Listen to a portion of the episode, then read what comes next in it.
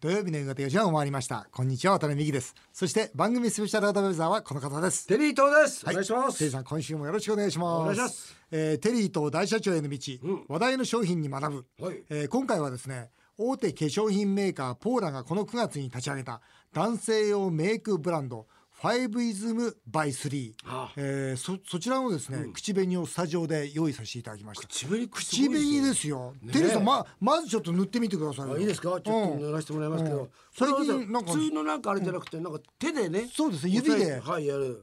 ね紅差しみたいな俺でも意外とねもともと口紅が赤いから、うん。なんか最近就職試験の前に化粧する男子生徒も増えてるということなんですけど、うん。なんかあれですよね。なんかか、どうですか、え？あんまり目立たないかな。目立たないんだよね、うん。ほら。あだけどちょっと口紅がはっきりする。あそう、ん、唇が。うん。うん。なんかあれですかね口元が引き締まった感じがするんですかね。なんかいつも引き締まってますけどね。うんそうだね。もうこれもっと引き締まりましそうでたね。淡い口づけできますか。できますね。できますか。まあこの番組は本当モテたいと儲けたいっていう 二大リスナーに支えられてますんでわかりやすいね。人間の欲望ですね。欲望の塊ですから、そうです。だからやっぱあれですね。これ皆さん使っていただいたらいいんじゃな面いかな。白いですよね。でもこれからこうなるでしょうね。なりますか、はい。口紅ではこんなメールが来てます、あずささん46歳、はい。渡辺さん店員さんいつも楽しく聞いてます。ありがとうございます主人のワイシャツに口紅がついていた時があります。こういう時男性に一番効果的などういう問い詰め方がいいですか、問い詰められたことのある男性のご意見をお聞きしたいものです。僕はないからダメだな。僕そんなことしないし。テリーさん何回もあるでしょ？ありますよ。これテリーさんですね。俺ね、あの口についてたことありますよ 俺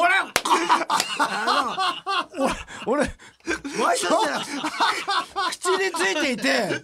そういうのありですかそれ。口あ口に 口におかしい。おかしいじゃんってことありますよ。あります。じゃあ分かりました。口紅が口についていた、どんな言い訳言った？言い訳言いようおかしいな。誰がつけられたかな。ありえなかったですね。で終わったんです。そういうことが夢のような出来事がね、本当ですか、はい。羨ましい、あずささん何の答えにもなりませんでした、はいすいませんでし失た。えーさて CM の後は前回勉強法についてお話をお聞きした。東大史跡元財務官僚現在ニューヨーク州弁護士の山口真由さんに忖度という言葉で注目された官僚の世界についてお話をお聞きしたいと思います。ぜひお楽しみになさってください、はい。土曜日だけに本当はどうよ？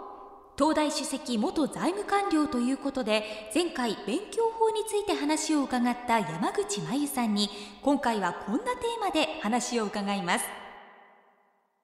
忖度って本当にあるんですか？官僚の世界本当はどうよ？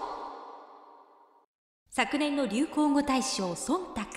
もともとは国会で安倍総理の口利きがあったかを問われ森友学園の前理事長籠池被告が口利きはしていない。忖度をしたということでしょうと答えたところから忖度という言葉や官僚の世界が注目されました。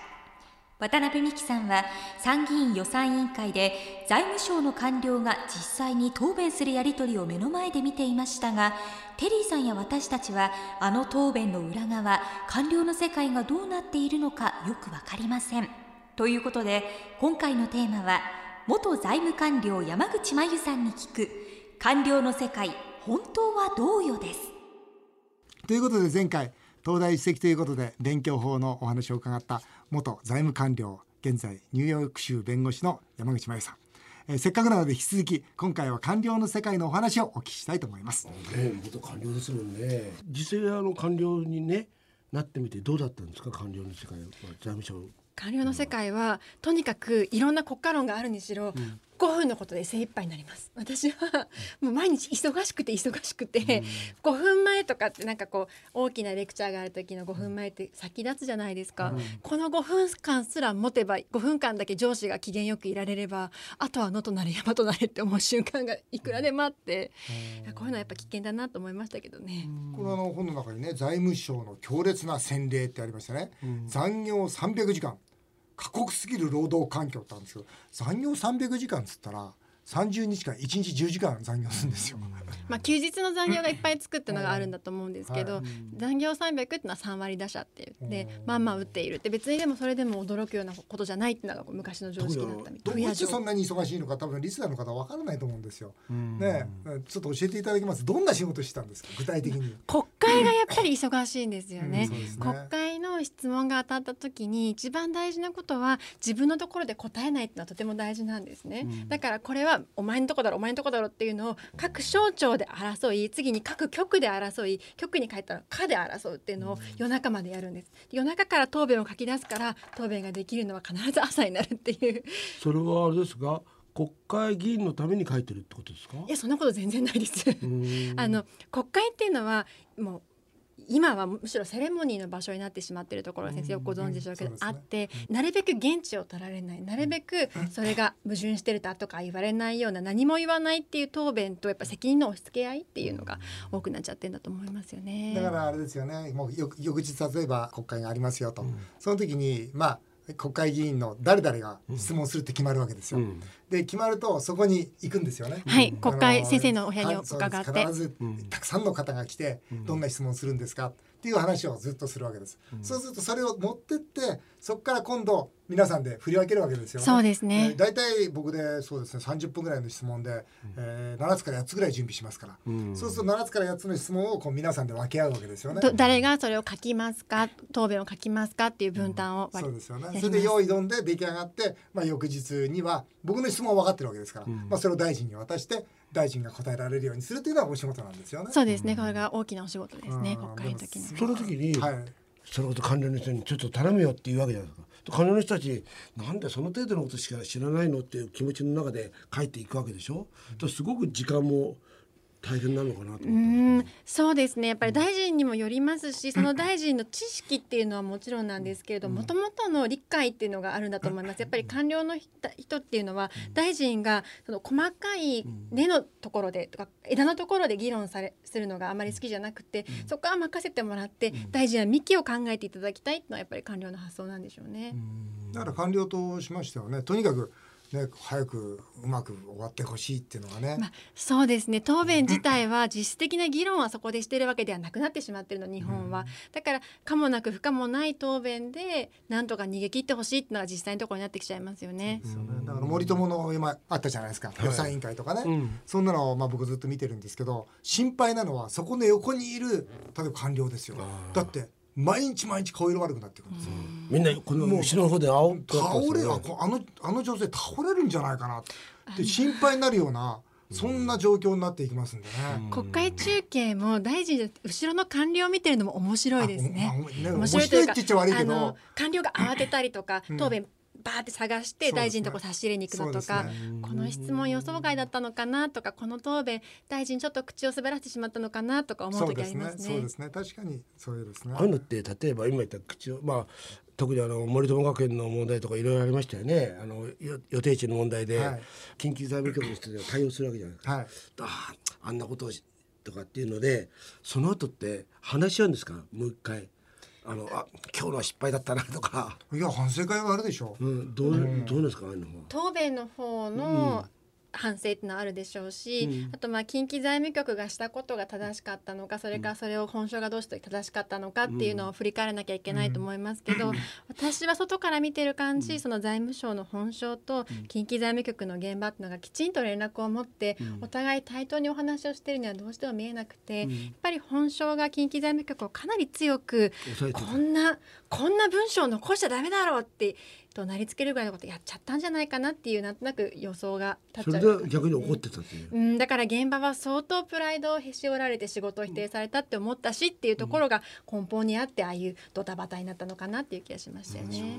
であとでも官僚の皆さんのお話聞くと、決算文書の改ざんとかありえないでしょ普通。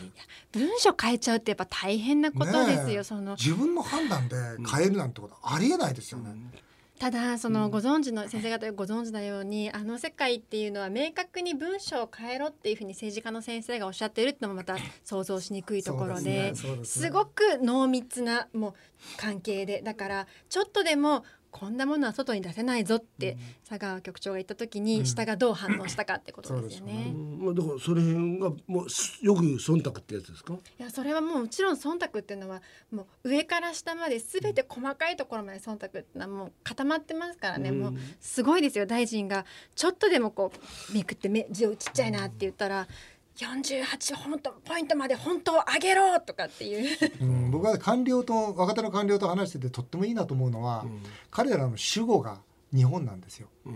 今の若者と話してて自分の家がとか自分の趣味がとかでもしくはせいぜい自分の会社までですよ、彼らの主語は日本にこうなってもらいたい、だから僕は彼らと話しててとっても気持ちがいいんですよ。それが30代40代になってきて、まあ出トップの方に出世する方はいいんですけど出世しないような中間の、まあ、官僚の方、この方々から主語が日本から日本の主語が消えますね。もう自分の上司しか今度見てないですよね。それも危険だし日本っていうのもすごくいいなって思いましたけど、あの国民はっていう時気になりませんか、うんあのうん。若手官僚って話して国民はっていう時が多いんですけど、国民はっていう時うんちょっと突き放したというか、その中に自分は含まれてないかのような言い方をする時があってあれもあれできちんと考えた方がいいなって思います。あれはあれですねちょっと自分が上だというところからうん。も見てますよね。あでもさんねあの元財務官僚ということで聞きたいんですけどあのこの番組では財政再建ということをずっと話をしてるんですよ。まあ非常にその莫大な借金このままいけば日本は破綻するだろうというふうにまあこう言われてるわけですが実際財務官僚としてその財政再建ということについてはどういう意識を持たれてました？それはもう渡辺先生のご専門のところにいるのもこがましいですけれども、ただ私たちの感覚からしてその日本よくある議論が財政大丈夫っていう議論の方が、日本の中で借金が回っていて、うん。海外の人が国債を持っている比率は低いから大丈夫っていう人たちがいるじゃないですか、もうそこはむしろ進学論争に近くなってきますよね、うん。偉い経済学者の人。だけど直感的にそんなに借金をして、うん。で日銀も、うんあれをずっと国債を買いさせるような形になって、これが健全であるはずがないっていう直感はあったし、それが間違ってるとは思わないんですけれどもね。そうでしょうね。あの財務官僚の方と話をすると、まあ名前は言え言言わないでくださいねと本人は言うんですけどその上でインフレしかないと。もうインフレ。もうははいもうほぼハイパーとは言わないけどもかなり高度の高い率のインフレしかもうこれはもう超えられないと。まあ簡単に言えば物価が3倍になれば3分の1の借金になるわけですから、もうだからそれしかないと。でもいうふうに彼らは言い切ってますね。例えば高齢の方とかで、現に所得を得てる方はいいですよ、だけど資産で食べていこうとする方にとってそれはすごく厳しいことになるんだと思うんですよそのね。通りです。ですから皆さんの所得が3分の1貯蓄が3分の1になってしまう、それしかないんだと財務官僚が言ってるという現実はこれは我々直視するべきだと思いますね。さてあの山口さんね最後にねこのメールが来てるんですよ。あの東大首席山口さんへ聞きたいですよね。3つ来てましてね。ちょっといいですか？まず文京区さすが文京区ですうちの学校も文京区です。R ママさん山口さんの本を読み今回のゲスト大変楽しみにしています。うちの娘は試験当日にガチガチに緊張して本気が出せません。試験当日の朝に娘に何と言ってあげたらいいでしょうと。私はあの私も緊張する方なんですね。でうちのチームは必ず熱を出す方なんですけれども。よくありますよね。必ず熱を出す。お腹痛くなっちゃうとかね。熱出すんだ。うん。だけど私がその時いつも思うのは8割でも大丈夫。8割しかできなくても大丈夫、あなたはそれだけのことをやったからって言い聞かせてから行くようにしていて。だからお母様もあの自分の実力の100%出しなさいっていうんじゃなくて8割でも大丈夫よってあなたそれでも受かる実力あるんだからって言って送り出してあげる。いい言葉だね。8割ね。8割で大丈夫なんですよ。10割にしようとするから緊張するんだから。いいな。S さん58歳受験生の父からです。私の息子はずば抜けて日本史ができます。しかしずば抜けて英語ができません。科目差を埋める方法を教えてください。私の両親はいつもそうでしたけれども得意なものを一生懸命やりなさいって。で苦手なものはそれでカバーしなさいって言って私だから読むのがものすごい得意だけど数学ものすごい苦手で、うん。うん。でいつも大丈夫なんで私は絶対教科っていうのがあって私も日本史すごい得意、日本史で必ず巻き返せるから絶対大丈夫って思ったので、無理に英語を頑張るよりもあなたは日本史ができるっていうのを褒めてあげることが大事かな得意なものを伸ばしなさいと。そうですね。生まれて初めて絶対強化って言葉を知りました。勝手に言ったことなんでそういう言葉があったんですね。手に作っちゃった。覚えててくださいよ。絶対強化。わかりました。ね。はい。ねはい、はじめさん官僚志望の方です。大学2年生、えーキャリア官僚を目指してます。公務員試験の対策は何が一番大事ですか？合わせて渡辺さんテリーさんこれから官僚になるならこんな官僚になれという激励もお願いします。ということでまず山口さん、えー公務員試験の対策ってどんなの？公務員試験のた特徴は非常に範囲が広いっていうことですね。はいあの一般教養から数学からいろんなことをやらなきゃいけないので、私はすごく7回読みが役に立って初めのそのぼやっとでいいから全体像をつかむっていうそういうあの勉強法っていうのがとてもいいと思います。全部を細かくやらないぼやっとでいいから全体像を知っているぜひこのはじめさん東大首席弁護士が教える7回読み勉強法っていう本が出てますからぜひこれを読んでいただきたいありがとうございます。テリーさんあーこのあ官僚になるならどんな官僚という一言バスッと想像力のある官僚になってほしいなと思いますね。あのやっぱりこれやっぱり官僚になる人ってもちろん勉強できるけどもプラスやっぱりある、あ想像力っていうのがすごくやっぱりこれから日本を導いていくには必要かなと思って、そうですよね。そこがやっぱり大事だと思いますけど、僕もね政治家って一番何が大事かって想像力だと思うんですよ。なんでかっつったらこの今自分が決めた予算がどういうようにして国民の生活に影響してるかとかもし自分たちがこの判断2週間遅れたことで国民がどれだけ辛い思いをするか。これ全部想像力なんですよだから想像力って僕愛だと思うんですよね。なるほどね。だからやっぱり官僚の皆さんにはぜひそのね国民がどう言うというその最後の行き先をいつもイメージしながら仕事していただきたいなとはじめさんに激励を送りたいとそう思います。山口さんね最後にちょっと聞きたいんですけど。何ですかいや山口さんみたいにね優秀な頭のいい人じゃないですか、はいどういう男性がいいんですか？いやというのはほらといやというのは聞きたくてしょうがないんじゃん。いやというのはほらやっぱり頭いいから、やっぱり読み取る力持ってるじゃないですか。ある。とどどうどういう男性に惹かれるんですか？例えばほら勉強ができるとかねほら何がいいの？私は私はやっぱり最近になってようやく気づいたことは、最近になって気づきましたか？ずいぶん遅いですね！だから結婚できずにこの年になってるんです。だけど、あの勉強やるモードと家でリラックスするモードは全然違って、何でもかんでも競おうとしちゃいけないと家に帰ってきた時は、むしろ自己肯定感を高めてくれるような「今日よくやったよ君は」って「よく頑張ったと思うしいつもよく頑張ってると思うよ」って言ってくれる人っていいなって最近思います。なるほどね。これ普通ですよ。そうですか？遅いよ。今頃気づくの遅いよ。私まだ独身なんだろうな。これからテリーさん3回誘ったやったー誘誘った後で必ず言いますよ。よくやってるね。やったー自己肯定感大事。ということで東大首席、えー、元財務官僚で現在ニューヨーク州弁護士山口真由さんにお話をお伺いしました。どうもありがとうございました。ありがとうございました。さあ続いてはメールを紹介させていただきます。匿名希望 Z さん29歳人生であんなに夢中になったことはない女性に振られてしまいましたと、うん。4月に振られてもう半年引きずってます。彼女とよく行った店の前を通ると胸が締め付けられたりします。あいいね。女優の吉田羊さんに似た美人でした。田辺さんテリーさん恋の忘れ方を教えてくださいと。それと振られた彼女にもう一度連絡するメールの文面を考えてくれませんかあちょっとめいめしいやね。そうですね。これね、ん。声は忘れることはできません。できない。できない。ありえないです。いやでもそれって大事なことでそれをそれを背負いながら生きていく。いやまたいつか会うんですよ。その時にはこれでもねメールじゃダメですね。どうします？やはり自分がうん。もう一ランク上になって29歳 Z さん、ああ。それでやっぱ白馬に乗って迎えに行くんですね迎えに行った時でももう本当好きな人がもう結婚しちゃってたかもしれないですよ、いいのそれで。そして一回また戻ってきて 馬に水あげてでまたしばらくしてまた行くんですね。なるほどね。なんかそれそうすると向こうは喜んでくれるんじゃないですか。なるほど。恋は忘れてはいけないと、うんそしてもう一度チャレンジしろと。チャレンジしてでダメでも、うん。また戻ってきて、うん。またやる、また何度も何度もやってじゃあもう諦めない。諦めなくていい。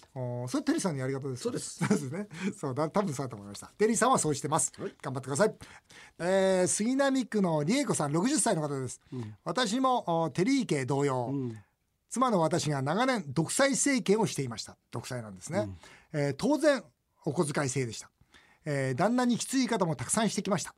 しかし亡くなった時私名義の保険が見つかりました。うん。こっそり少ないお小遣いから保険をかけてくれていたんだと思うと今となっては何とも言えないです。テリーさんだってきっと隠れて奥さんに思いを形にしてるんでしょ？っていうような内容ですね。いやしてないんですか保険に入ってください保険に。いやもう全部持って多分持っていかれると思うんで。全部持っていかれますもんね、でもこの理恵子さんの話いい話だな、ねでも少ないお小遣いからわざわざまた保険かかける。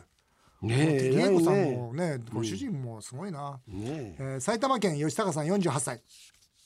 前回の給料を奥さんに全額渡すか論争、大変楽しく聞きました私は埼玉山梨群馬の海のない県で海鮮居酒屋をしています。面白いですね。すね。これいいね、あえて埼玉山梨あえてね。うん、回線ね、えー渡辺さんの本は全部読みました。ありがとうございます。全部真似しようと思ってきました。ありがとうございます。ただ給料は全額妻に渡してしまっていました。失敗したと思っています。これからも本に書いていない話ぜひ聞きたいです。ちなみに奥さんの誕生日はどうお祝いされてますか？テリーさん奥さんの誕生日なんかしてることある？は？なんでそうなんですか？え？ししてるでしょ？奥さんの誕生日には私はこれこれ何々をしてます。言ってごらんなさい。いやいいつかもよくい。つ 何それ？なの？いつも知らないの？嘘でしょ？いや本当。え何月何日も知らないの？知らないですよ。もう本当ごめんなさい。テリーさんの奥さん本当ごめんなさい。もうテリーさんってそういう人なんですよ。そうなんだとんでもいな。いなつなんだろえ本当知らないの？10月ぐらい。嘘でしょ？いや。えみんな知ってるもんなんですか？それは知ってますよ。奥さんいつですか？7月19日。何するんですか？僕は毎年ですよ、その年の分の赤のバラの花束を送り続けてますよ。わ厄介だ毎年ですよ。毎年。毎年。もうずーっとですね。嫌だけど嫌だだんだだなだけどこの間ね、そのまあ独立した花屋になったんですよ、だからその花屋にたいつも頼んでて、その花屋が持ってったわけですよ、えー奥様誕生日おめでとうございます、って言ったらそしたらうちの家内が、またバラですか？って言ったらしいんですよ。でしょ？そう。だから嫌なんですよ。それでその元社員がすぐ電話がってきて「奥様またバラですか?」って言ってたから、そろそろやめた方がいいんじゃないですか？そうなんですよ。厄介ですよ。厄介ですよね。厄介ですよ。ね？厄介ですそうわですよ。でもその後もバラ送ってるんですけど、ね？だからまずいんですね。ね僕はね何ですか？もう。カップを渡したじゃん。コーヒーカップみたいな。コーヒーカップ。うんなんつったと思う？何さんですか？消えもんにしてよって。もうねじゃ邪魔だと。そんなのが家にあるのは邪魔だと。残るの嫌だと。嫌だよ。すごいな。消えもんにしてよって。すごいな。会ってみたいな。あっという間にお時間になってしまいました。以上メール紹介でした。テリーゾーさん。また来週もよろしくお願いします。ます。日本放送渡辺美希5年後の夢を語ろうさてこの番組では渡辺美希さんそして番組スペシャルアドバイザーのテリー伊藤さんへのメールをお待ちしています。メールアドレスはアルファベットで夢数字で5夢5アットマーク 1242.com までどんどんお送りください。お送りしてきました日本放送渡辺美希5年5年目を語ろう。皆さんの本音もメールでお待ちします。それではまた来週のこのお時間にお会いしましょう。お相手は渡辺美希でした。